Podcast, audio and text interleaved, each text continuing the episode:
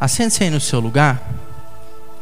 Eu convido você a abrir a sua Bíblia no capítulo 15 de Apocalipse. Apocalipse, capítulo 15.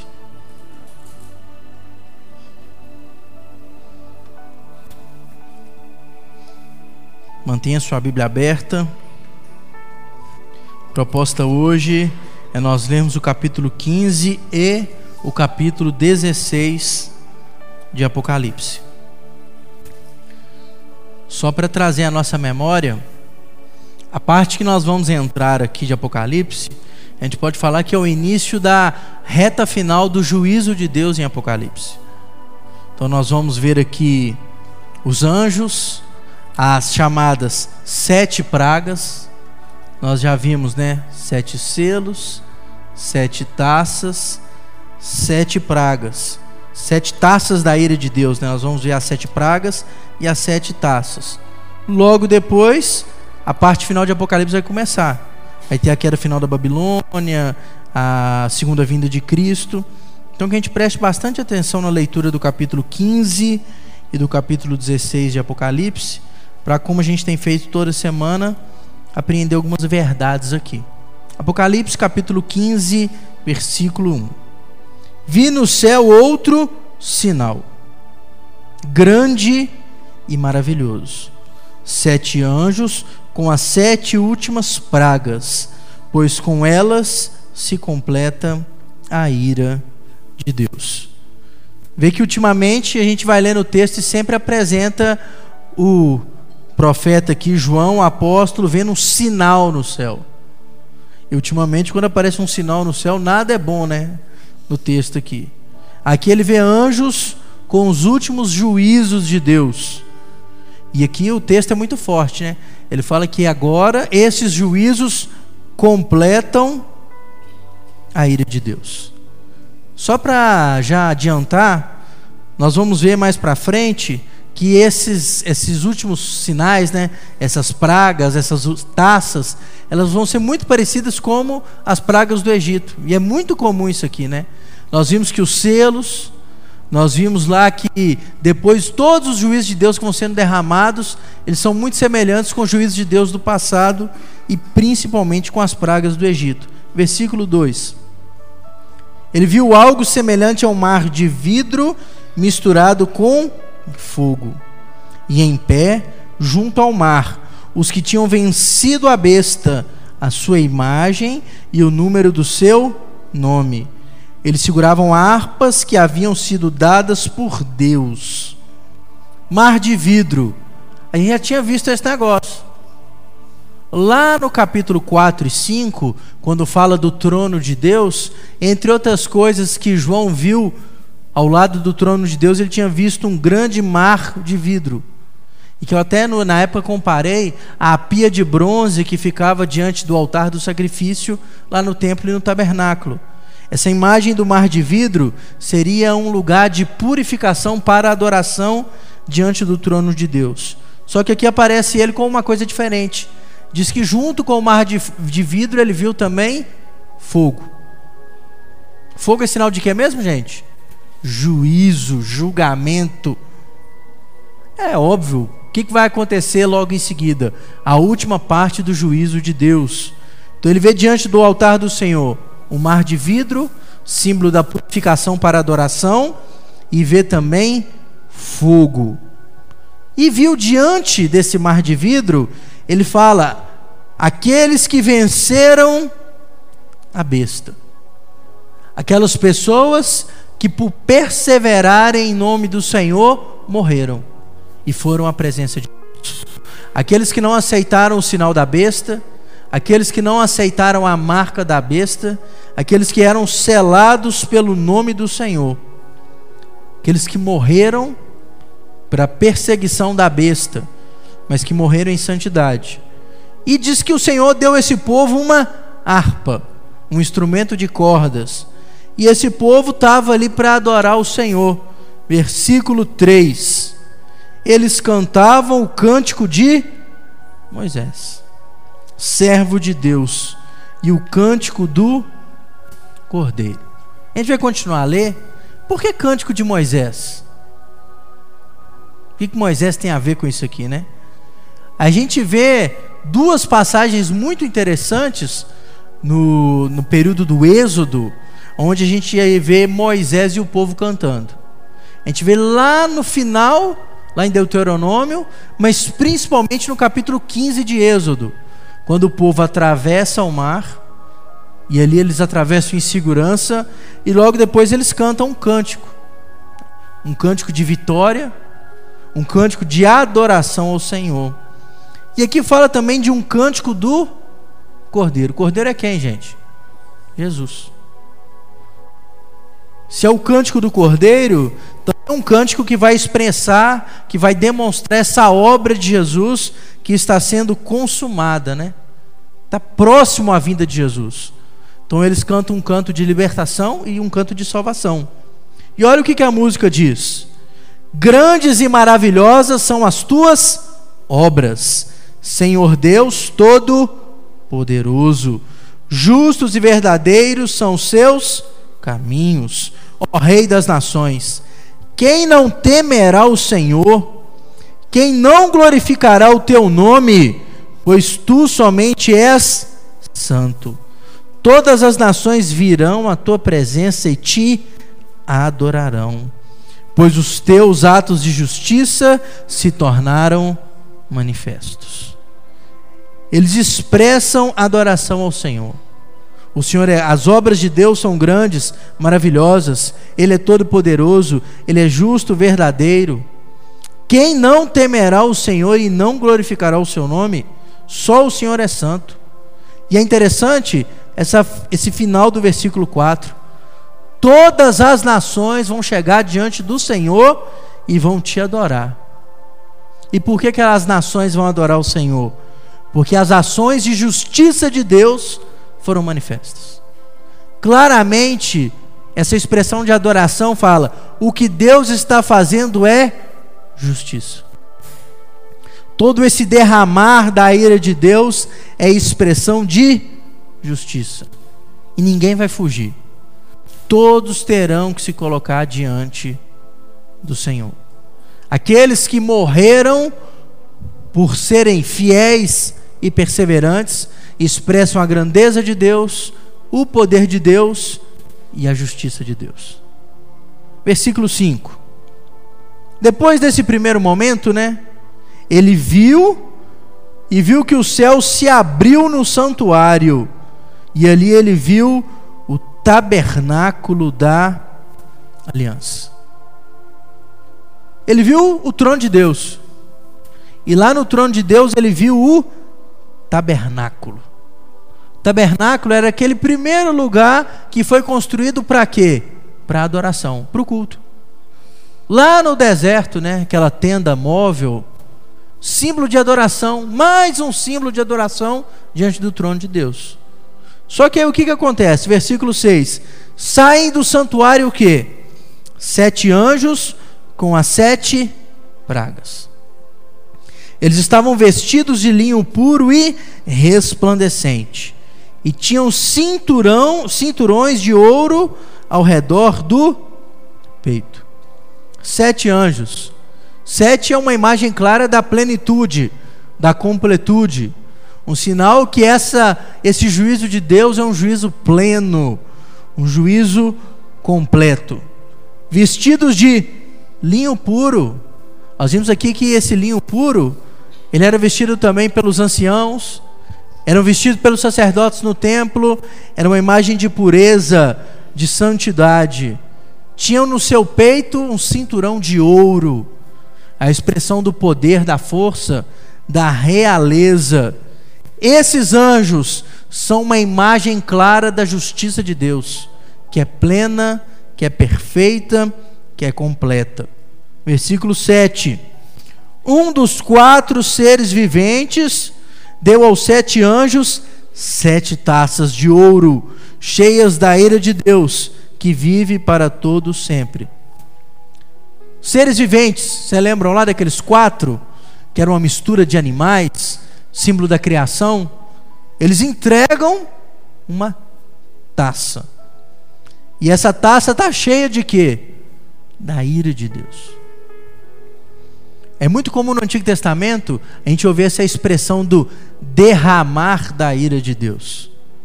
Então, se é para derramar, não existe imagem melhor do que o de um copo, de uma taça.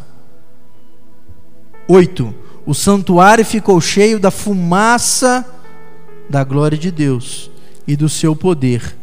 E ninguém podia entrar no santuário enquanto não se completasse as sete pragas dos sete anjos. A fumaça é interessante. A gente tem uma, um comparativo no próprio Apocalipse do incenso.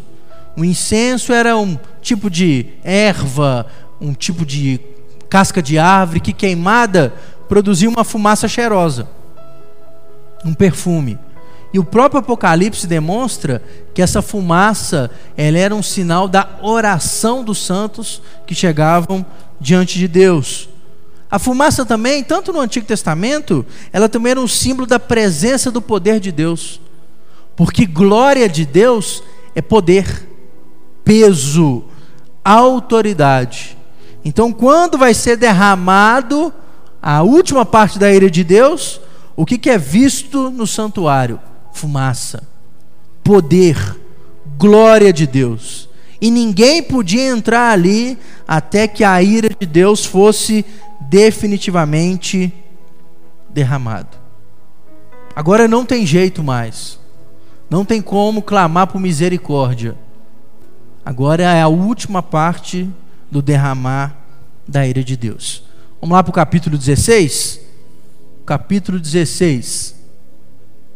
João viu essa primeira parte: santuário, tabernáculo, anjos, fumaça, mar de vidro, fogo, anjos com as taças para derramarem a ira de Deus. 16:1, João vê mais. Então ouvi uma forte voz que vinha do santuário, aquele lugar enfumaçado com a glória de Deus. Uma voz dizia para os anjos: Vão derramar sobre a terra as sete taças da ira de Deus. Uma ordem clara de Deus: pode ir. Vão lá fazer aquilo para o qual vocês estão separados a fazer. Versículo 2. O primeiro anjo foi e derramou a sua taça pela terra. Primeiro juízo, primeira taça. O que, que acontece? Abriram-se feridas malignas e dolorosas naqueles que tinham a marca da besta e adoravam a sua imagem. Todo mundo que era selado pela besta sofreu. E o primeiro sofrimento, feridas. Se você for lá no, você for lá no Êxodo, você vai encontrar a sexta praga lá do Egito eram feridas. E olha que não é um grupo de pessoas. Todos aqueles que foram marcados pela besta sofreram, sofreram. Sem escapatória. Feridas malignas e dolorosas. O que é não dá para saber. E eu nem quero saber. Foram feridos mortalmente, dores terríveis. E esse é só o primeiro. Versículo 3. O segundo anjo derramou a sua taça no mar. E esse se transformou em sangue, como de um morto, e morreu toda criatura que vivia no mar. Tal como o rio, o rio Nilo foi transformado em sangue, o mar aqui foi. Mas não é uma, ter, uma terça parte do mar como em outras partes. Tudo. Tudo. O mar por completo. Não houve uma única vida no mar que sobreviveu. Olha o que, o texto, quando é uma parte, ele fala. Aqui agora é tudo. Tudo. O mar por completo foi tocado não sobrou uma única vida no mar. Toda alma vivente no mar se foi. O juízo de Deus aqui é infinitamente maior do que a terra já ouvia, já havia recebido antes. E olha que já tinha sido pesado. Um terço do mar, um terço o quê? Aqui tudo. O mar foi tra totalmente transformado em sangue. Versículo 4. O terceiro anjo derramou a sua taça nos rios e nas fontes. Rios e fontes. E eles se transformaram em sangue. Primeiro o mar, depois os rios e fontes. Não uma terça parte, como já tinha acontecido. Tudo. Não sobrou água. Água salgada e água doce. Foi totalmente transformada em inútil. Todas elas foram tocadas para, para as pragas. Versículo 5. Então ouviu o anjo que tem autoridade sobre as águas dizer: Um desses anjos que tocou nas águas, ele diz: Tu és justo, tu santo que és, que eras, porque julgaste essas coisas, pois eles derramaram o sangue dos teus santos e dos teus profetas, e tu lhes deste sangue, tu lhes deste sangue para beber, como eles merecem. Olha o que, que o anjo falou. Por que está acontecendo isso? Não mataram os servos de Deus? Não se levantaram contra aqueles que pregavam o Evangelho? Aqueles que perseveraram não foram mortos, o seu sangue não foi derramado? Agora o Senhor lhes dá sangue para beber. Claramente, o anjo fala que essas pragas eram uma punição de Deus pelo povo ter perseguido o povo de Deus. E nós vemos no Apocalipse que algumas vezes aqueles que eram contra a vontade de Deus celebravam a morte dos santos, dos cristãos, não só com as duas testemunhas, mas por várias vezes. O anjo fala: tá aí, ó. Não mataram os profetas, não derramaram o sangue inocente, agora o Senhor lhes dá sangue para beber, porque eles merecem. Versículo 7. E lá do altar vem uma resposta, ó, e ouviu o altar responder: Sim, Senhor Deus Todo-Poderoso, verdadeiros e justos são os teus juízos. Do próprio altar do Senhor brota uma voz. Talvez daqueles que esperavam justiça de Deus, o Senhor é justo. O Senhor é verdadeiramente justo. Versículo 8.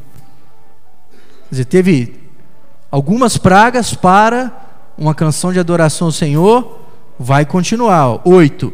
O quarto anjo derramou a sua taça no sol. E foi dado poder ao sol para queimar os homens com fogo. Quando a gente vê no texto, nos textos anteriores, quando Deus tocava no sol, era para diminuir a força. Não é isso? Virava noite, trevas. Aqui foi o contrário. Potência no sol. E olha que isso não é muito complexo não, tá, gente? Ciência fala aí que se você arredar a Terra um pouquinho de lugar, se o nosso planeta sair um pouquinho da sua órbita normal, vão aumentar 10, 15, 20, 30 graus na temperatura da Terra. Se Deus empurrar a Terra um pouquinho, isso acontece. E foi o que aconteceu aqui. Sol quente pelando. Foi tocado no sol. E não foi para diminuir a potência do sol. Foi para esquentar ainda mais. 9. Estes foram queimados pelo forte calor. O povo estava sofrendo. Aqueles que eram marcados pela besta. E o que, que eles fizeram? Amaldiçoaram o nome de Deus, que tem domínio sobre todas essas pragas Contudo, recusaram arrepender-se e glorificar. Deus traz efeito sobre o sol. O sol é intensificado. E aqueles marcados pela besta, ao invés de baixarem a bola, buscarem arrependimento, o que, que fizeram? Praguejaram. Amaldiçoaram. Não se arrependeram e nem deram glória a Deus as bodas do cordeiro próximas de acontecer, Jesus próximo de, vol de voltar, e aqueles caras infiéis mantiveram-se do mesmo jeito. Aqueles, ao invés de se arrependerem, vendo o peso da mão de Deus, continuaram igual alguns que vivem hoje ainda, né? O Senhor mostrando e o sujeito lá coração duro. Imagina isso aqui, gente. Aqui não é uma luta qualquer, não.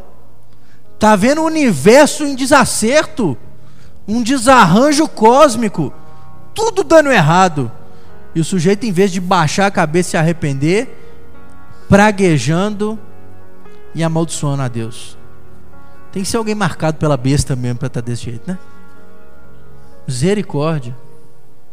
Deus mudando toda a criação, tocando, trazendo juízo, e o povo está com a visão tão fechada que ao invés de arrependimento, a rebeldia contra Deus. Versículo 10. O quinto anjo derramou sua taça sobre o trono da besta, cujo reino ficou em trevas. Deus vai lá e toca nesse governo maligno que está controlando a sociedade, né? Tocou. E houve trevas. De tanta agonia, os homens mordiam a própria língua e blasfemavam contra o Deus dos céus, por causa das suas dores e das suas feridas. Contudo, recusaram arrepender-se das obras que haviam praticado. Vamos pensar aqui. O sujeito tinha ferida para o corpo afora. Não tinha água para beber. O sol queimando na cabeça Agora ficou tudo escuro.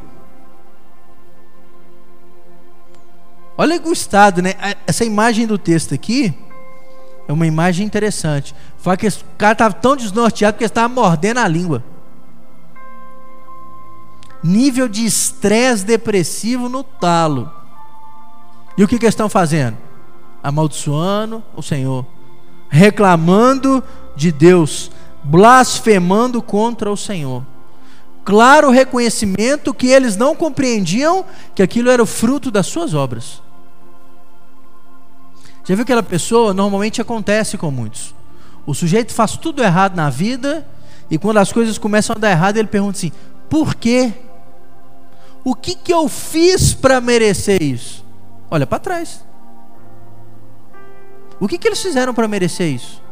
Rejeitaram o Senhor, rejeitaram o Cordeiro, rejeitaram o Evangelho, perseguiram o povo de Deus, mataram pessoas que falavam do Senhor, festejaram a morte das duas testemunhas, deixaram que a besta marcasse a sua vida, se entregaram aos prazeres dessa terra.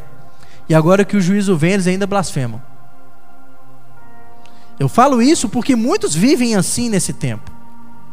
Vivem anos uma vida longe de Deus, avacalhada, longe da verdade do Evangelho, e na hora que algo mal acontece, ainda blasfema contra Deus, ainda faz chacota das coisas de Deus, murmura, questiona, confronta, igualzinho esse povo. O povo está sofrendo, e ao invés de se arrepender, continuam resistentes ao juízo de Deus. Versículo 12: O sexto anjo derramou a sua taça sobre o grande rio Eufrates. E secaram-se as suas águas, para que fosse preparado o caminho para os reis que vêm do Oriente. Essa imagem aqui, do versículo 12, é uma imagem que a gente precisa de parar e refletir sobre o que está acontecendo aqui. O rio Eufrates, ele é um rio que, se você pega no Antigo Testamento, ele era um rio que ficava próximo à cidade da Babilônia, e era um dos rios que delimitavam o espaço do jardim no Éden. Hoje, o rio Eufrates está lá no Iraque. É um rio, um dos rios mais caudalosos daquele lugar. Se a gente pensar na imagem que a grande cidade aqui, que era o governo da besta e do anticristo, é a Babilônia, a ideia é o que? Uma proteção natural de uma cidade antiga era um rio. Porque um rio era algo de difícil de ser transposto. Se um exército vai invadir algum lugar e tem um rio próximo, ele tem que construir algum tipo de ponte, tem que fazer algum tipo de barco para levar todo mundo de um lugar para o outro. E o Eufrates era um rio largo e profundo. O texto fala que o Senhor mandou um anjo para ir lá e secar o rio. Para se alguém, e é o que vai acontecer, né, fosse invadir a Babilônia para destruir aquele reino, a invasão fosse muito mais fácil. 13. Então vi saírem da boca do dragão, da boca da besta e da boca do falso profeta três espíritos imundos, semelhante a rãs. Parece aqui uma trindade do diabo, né? O dragão, besta, falso profeta. Tudo ele tenta imitar o Senhor, né? Até no governo dele, né? Três. Saiu deles, rã. O que, que seria a rã, né? A rã, ela é um animal que tem sempre uma visão negativa da Bíblia. Sempre uma visão negativa. Tem uma visão de algo que é mal. No final das contas, eles enviaram demônios. Demônios. Olha o 14. São espíritos de demônios que realizam sinais milagrosos. Eles vão aos reis de todo o mundo, a fim de reuni-los para a batalha do grande dia do Deus Todo-Poderoso. Já ouviram falar da tal batalha do Armagedon? Isso aqui está falando do início dela. Deus se prepara para a última batalha contra o reino das trevas. Seca o rio para o seu exército passar. Aí o que, que o governo maligno faz? Manda demônio para reunir a turma para lutar também. Aqui é, é a preparação para a última grande batalha versículo 15. Eis que venho como ladrão. Feliz aquele que permanece vigilante e conserva consigo as suas vestes, para que não ande nu e não seja vista a sua vergonha. Paro aqui e explico. Paro aqui e explico. Lembra que eu falei para vocês sobre aquela questão relacionada ao arrebatamento? Que a gente tem que ter muito cuidado quando a gente ouve falar sobre arrebatamento, que as pessoas falam que antes de qualquer tribulação e tal, Jesus ia vir e buscar a sua igreja. Nós estamos aqui no final do juízo, sexta taça. O que, que o texto está falando? Que Jesus ainda viria. Jesus não veio. Eis que venho como ladrão. Ele ainda não tinha vindo. Ele ainda não tinha buscado o seu povo. E a gente não viu até agora, capítulo 16 de Apocalipse, uma vez sequer a ideia do arrebatamento ou alguma menção de Jesus tirando o seu povo do meio disso tudo. Nós vimos isso aqui? A gente viu foi o Senhor marcando os seus e falando: o juízo não vai acontecer com vocês. Nós vimos aqui o povo se levantando contra o povo de Deus e até matando gente. Mas a gente viu Jesus tirando o povo de Deus de lá? capítulo 16, reta final, o próprio Senhor fala: Cuidado, tá? Eu estou vindo como ladrão. O próprio Jesus já tinha falado isso no Evangelho, né? Essa imagem dele vir como ladrão é uma imagem que é reproduzida em várias partes do Evangelho. Você vai para Mateus capítulo 24, Jesus fala isso algumas vezes. Jesus ainda não tinha voltado. Jesus não tinha buscado os seus. Ainda não tinha havido o arrebatamento. Senão Jesus já tinha falado, eu já vim. A ideia de la, como ladrão é aquela ideia que Jesus vem e busca sem ninguém estar percebendo? Ainda não aconteceu. Ainda não aconteceu. A igreja está aqui. O Espírito de Deus está aqui. O povo de Deus está selado e guardado pelo Senhor. Por isso que o texto deixa claro que só está recebendo o juízo quem tem a marca da besta. Se Jesus tivesse tirado todo mundo, quem tinha sobrado aqui? A turma da marca da besta. Mas não, no mundo tem os selados por Cristo e aqueles que são marcados pela besta. Por isso que Jesus dá esse alerta. Fiquem atentos, vigilantes, conservem as suas vestes a ideia é clara. Meu povo, fica fiel aí. Segura a onda, eu estou chegando. Mas é claro o alerta de Jesus para que o povo que está vendo tudo isso acontecer mantivesse-se fiel. É uma clara alerta para persevere. Aguenta só mais um pouquinho aí. 16. Então os três espíritos, aqueles que pareciam rãs, né? Reuniram num lugar que em hebraico é chamado de Armagedon. Esse lugar chamado Armagedon também é conhecido lá em Israel como Vale de Megido ou Vale de Jezreel. É uma grande planície assim. Eu vou trazer na próxima semana, eu vou trazer uma foto para vocês verem de lá. E é nesse lugar geográfico que a Bíblia apresenta essa imagem dessa última grande batalha, né? Um símbolo de uma batalha final entre o bem e o mal, uma imagem clara dessa última batalha. Próximo versículo, 17. O sétimo anjo derramou a sua taça, a sua taça no ar. E do santuário saiu uma forte voz que vinha do trono dizendo: Está feito. Nós já ouvimos essa frase alguma vez na Bíblia? Jesus disse na cruz, né? Está consumado. Está consumado. Numa parte de Apocalipse, essa frase também apresenta, nós já lemos ela aqui. Quando fala que definitivamente o Cordeiro de Deus estava para julgar, o anjo grita: Está feito. Agora vem o Cordeiro com a ira de Deus. Quando ele derrama a última taça, acabou. Está consumado. Está feito. Então, se está feito, o que vai acontecer? 18. Houve então relâmpago, vozes, trovões e um forte terremoto. Apareceu várias vezes em Apocalipse, várias vezes no Antigo Testamento. Quando você tem uma manifestação poderosa de Deus, a gente vê essas imagens: vento, fogo, trovão. Só que aqui também tem um terremoto. Olha a continuação do versículo. Nunca, nunca, nunca havia ocorrido um terremoto tão forte como esse, desde que o homem existe sobre a terra. Foi barra pesada então. Tremeu a terra como nunca havia tremido antes. 19. A grande cidade foi dividida em três partes, e as cidades das nações se desmoronaram. Quer dizer, um terremoto que abalou as estruturas da terra. Um grande tremor. Se tem algo que pode abalar a criação, é terremoto. Terremoto é algo imprevisível e vou te falar, terrível. Betinho treme um pouquinho e todo mundo morre de medo, né? E olha que isso aqui não é nada, né? Não é nada, né?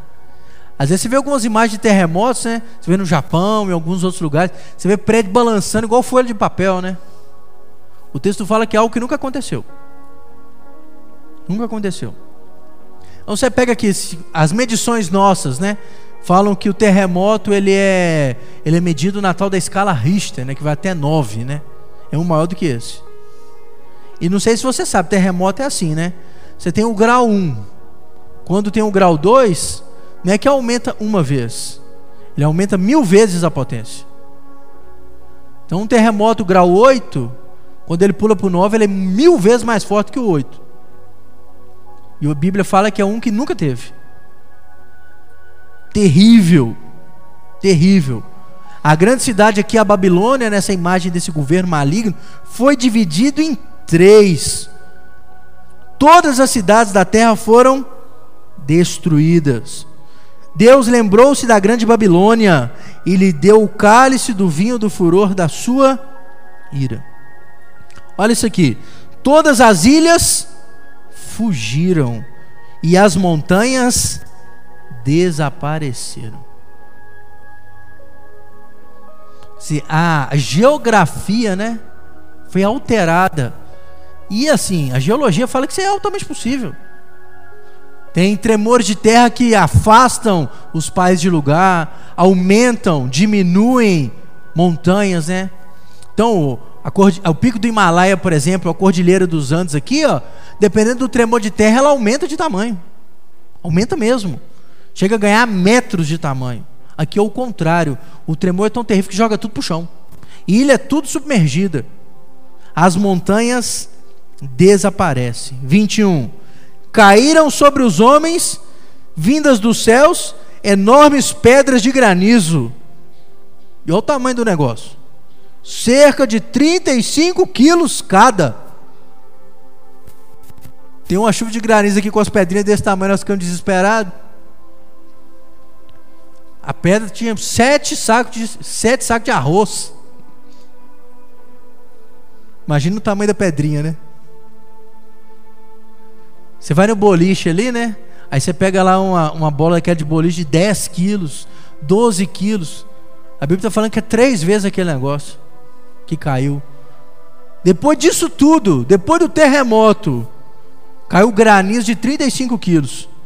E o que, que o povo fez? Blasfemaram contra Deus por causa do granizo, pois a praga fora terrível. Olha que coração obstinado. Todo juízo de Deus é manifestação do poder de Deus, mas é também para arrependimento. E o que, que o povo faz? Blasfema, reclama, coração endurecido, não respondem de forma adequada à ação de Deus. Ao invés de se arrependerem, cada vez mais se rebelam. O texto fala que o juízo de Deus está no fim. Então a volta de Jesus está próxima no texto. Nós vamos mais à frente ver no capítulo 17 na próxima semana a imagem da mulher montada na besta e já na outra semana a gente vai ver a narrativa da queda final da Babilônia. Então veja que o povo está com o coração totalmente endurecido. Então se a gente acha que o povo nosso está difícil, o texto deixa claro, né? Vai piorar. Vai piorar. Mas o texto deixa muito claro, né? Você vê que no meio de todo juízo tem um alerta de Deus para nós. Vigia. Jesus virá como ladrão. Persevera. Mantenha as suas vestes limpas. Mantenha as suas vestes purificadas. Fique de pé aí no seu lugar. A gente vai fazer uma oração. Senhor, que Apocalipse seja um alerta constante para nós. Um alerta de santidade, de pureza, de fidelidade, de amor ao Senhor e à tua obra, Pai.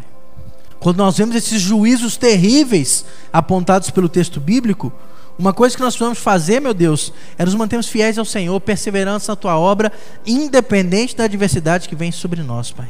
Nós possamos entender e viver uma vida de fidelidade ao Senhor, crendo que somos selados por Ti e que seremos cuidados e preservados na hora da aprovação, Pai.